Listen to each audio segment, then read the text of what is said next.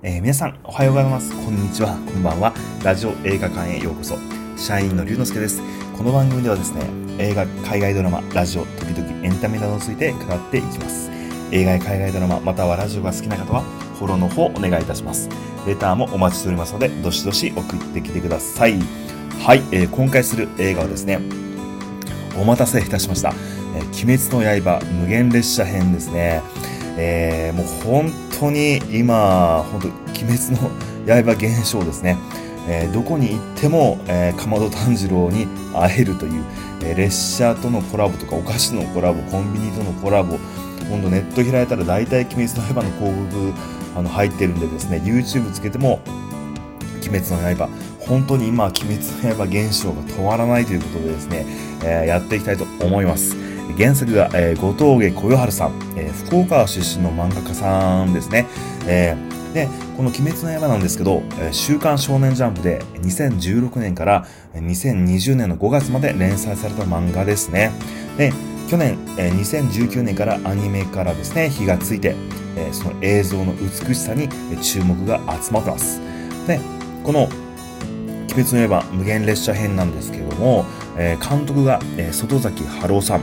えー、声優がですね、えー、花江夏樹さん、下野紘さん、松岡義嗣さん、紀藤あかりさんとなっております。本当に素晴らしい豪華声優陣ですね。はい。詳しくは知らないですけども、あの、ネットで調べると、本当にいろんなですね、あの、アニメの声優さんがやってらっしゃるんだなっていうのがわかります。で、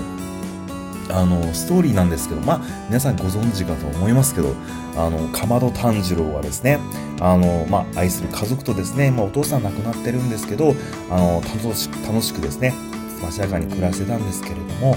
ある日、あの、かまど炭治郎が、あの、家を留守にしてる間にですね、家族がほぼ全員鬼によって殺されてしまうんです。で、かろうじて生き延びた、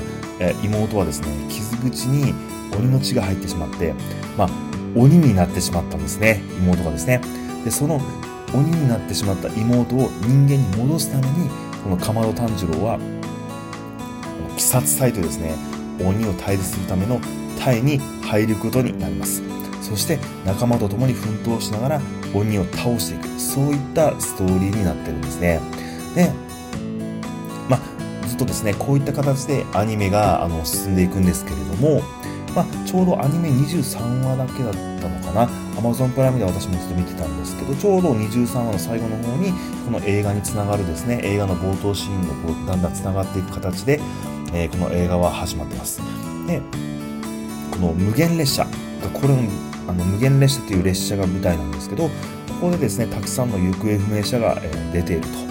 でどうやら鬼が出るよと。でそこでですねあの鬼殺隊の中でものすごくあの強いあの柱と呼ばれるですね、あの人たちいるんですけど、その、えー、煉獄、煉獄さんに会うためにですね、えー、合流して鬼と戦っていくという、えー、そういった物語になってます。煉獄教授郎ですね。はい、煉獄さんです。で、え、まあ見どころなんですけど、もう言うまでもないですね。もう本当にあのちょっと私も先週の土曜日見てきて、まだちょっと興奮が収まらないというか、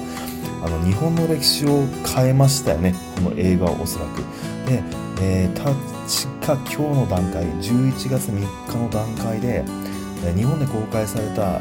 邦画まあ邦画の興行収入確かベスト10ぐらいまで入ってきてたと思います。しかも1ヶ月足らずで1ヶ月経たないうちにまあ、ベスト10に入ってきたということはおそらく1位の「千と千尋の神隠し」は超えるんじゃないかと、えー、言われてますね。煉獄さんを300億の男にしたいみたいなあの SNS でですね、ちょっとあの湧いてますけれども、本当に300億の男にしてあげたいですよね。で、もう本当にですね、あの、とにかく2時間の、まあ、物語なんですけど、映像がもうめちゃくちゃ綺麗ですね。あの、手を抜いている描写が、えー、2時間の間中、まあ、1ミリもないという、もう本当に、まあ、CG ときっちりですね、あの、まあ、絵をですね、まあ、融合させるというかあのバトルのシーンでも背景でもキャラクターの動きにしても演出でももう全てがパーフェクト、まあ、本当に素晴らしい。でその2時間の間で、まあ、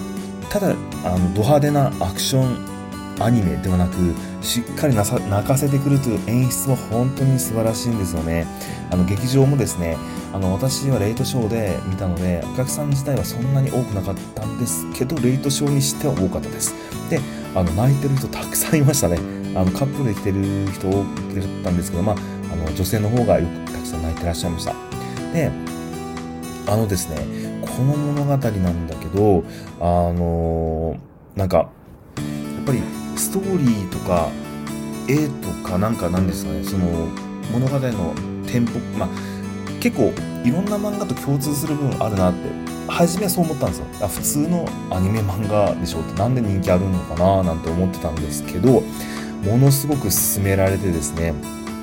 あの私もアニメからちょっと入った派なんですけどあなんか違うんだなと思ったんですよ。なんか他のアニメとか漫画となんか違うところはまあまあこれ私の主観なんですけどあのテンポがめちゃくちゃ速くて ものすごい分かりやすいんですよね。テンポが速くて分かりやすい。なんか細々したあのストーリー緻密で深くて広いストーリーですとテンポが遅い漫画、まあ、物語よりも今日本人でテンポが速くて分かりやすいのが好まれてるのかなってなんか思いますね。なんか朝ドラとか見ててもなんかテンポも速くて分かりやすいのでそういったのはすごく今日本人に受けるのかなってなんか思いましたね。で、あのー、なんか、原作ももう終わってるじゃないですか。で、しかも22巻っていうところで終わらせていて、あのー、そこがすっごくやっぱり潔いなと、変になんか、あの作りたかった物語以上の引き伸ばしをしてだらだらやるよりもまあですねあの週刊少年ジャパン昔そういうことがあったと聞きますけどでもすごくなんか気持ちいい終わり方してるなと。でそういうのがなんかこうそういった思いとか DNA みたいなのがあのアニメにもちゃんと受け継がれているのかなって思いましたね。でなんかあのこれネタバレになっちゃうんでちょっと申し訳ないんですけど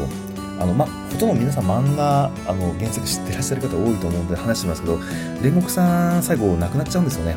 でこの煉獄さんって現役でこの「鬼滅の刃」の物語の中で活躍するってここだけじゃないですか。もう無限列車に出てきて